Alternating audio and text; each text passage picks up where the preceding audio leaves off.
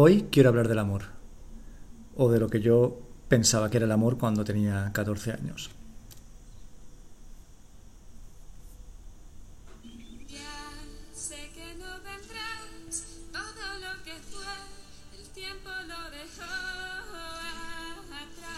Shakira.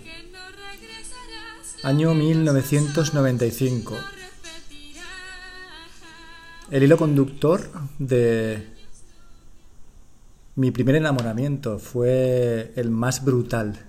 Yo tenía 14 años, yo he nacido en el 81, y con 14 años me enamoré fuerte. Me enamoré muy fuerte de, de ella. Morena, con la piel blanca, de pechos generosos y de sonrisa perfecta, los dientes totalmente alineados, de ojos achinados. Solamente tenía un fallo, entre comillas, y es que se mordía las uñas. Y bueno, con el tiempo, las chicas que se mordían las uñas pasaban a tener ese halo de mm, no acabas de interesarme, ¿no? es como que te muerdes las uñas joder, ¿por qué te muerdes las uñas? Eres muy chunga, no te las muerdas, ¿no? Pero bueno, con 14 años la verdad es que era un mal menor. Íbamos a su casa y ella ponía en bucle Shakira. Todo el tiempo, todos los días. Acababa de salir el disco y era como taladrante. Yo no conocía nada de Shakira, pero su vida y la mía siempre estuvieron unidas por Shakira. Para entonces, en el 95, yo tenía 14 años y mi grupo de amigos éramos tres. Estábamos en esa época de la vida de hoy soy súper rebelde güey, con mis parches de anarquía en mi chaqueta vaquera, con mi pelo largo rizado.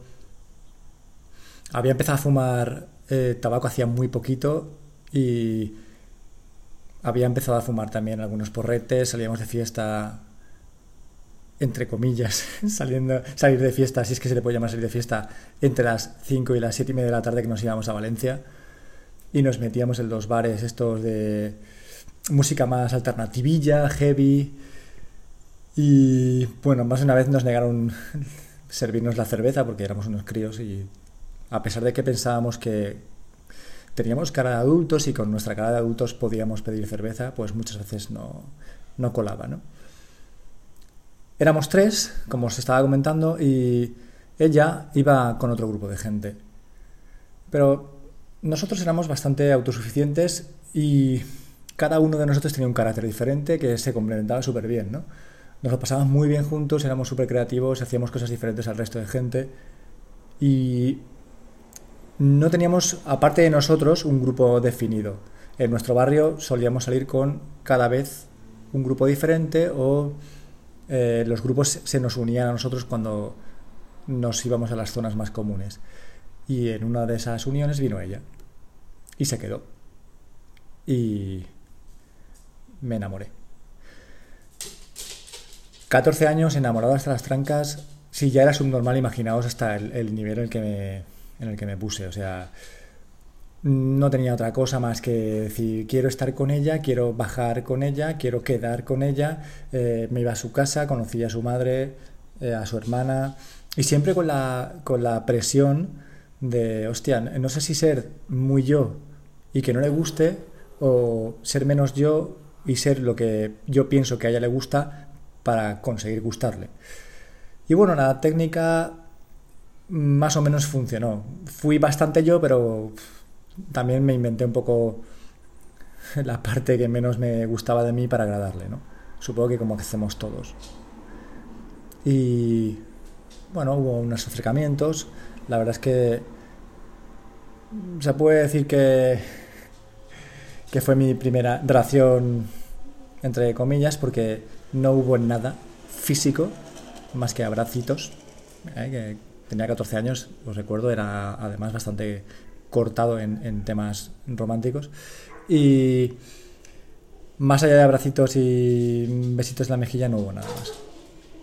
Y en esto que, como os comentaba antes, nuestro grupo era muy itinerante y se nos unió otro grupo en el que había un chaval, pues, más echado para adelante, más guapo y sobre todo que era un descojone. O sea, tengo que admitir que yo me reía muchísimo y ella también se reía muchísimo.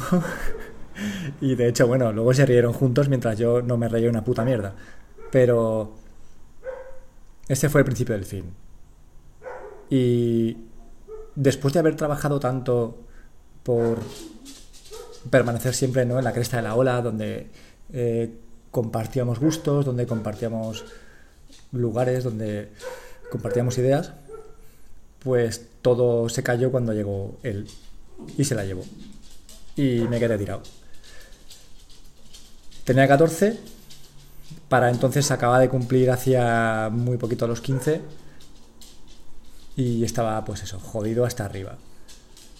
Con el tiempo y analizándolo desde la perspectiva de la madurez, pues te das cuenta de que llega un momento en el que hay que elegir qué versión de ti quieres ser y ser consecuente con ella.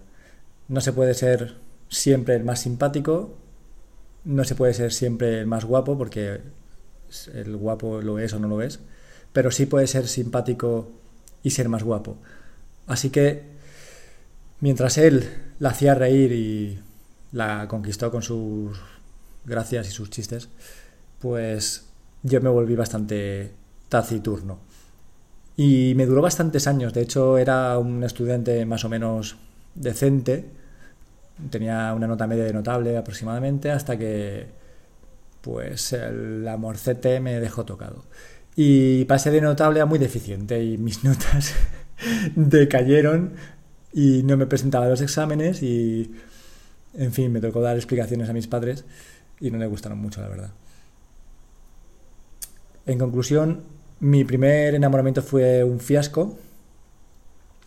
De eso, pues salí reforzado, pero es una relación que tampoco llegó a cerrarse del todo, con lo cual siempre te queda una espina clavada profunda en el mm, centro del corazón. Y pasan los años y si alguna vez la veo todavía siento en el estómago ese vacío que me recuerda cuando tenía 14 años y ella vino a nuestro grupo. En conclusión, seamos simpáticos, pero seamos fieles, por lo menos a nosotros mismos. Nos vemos pronto.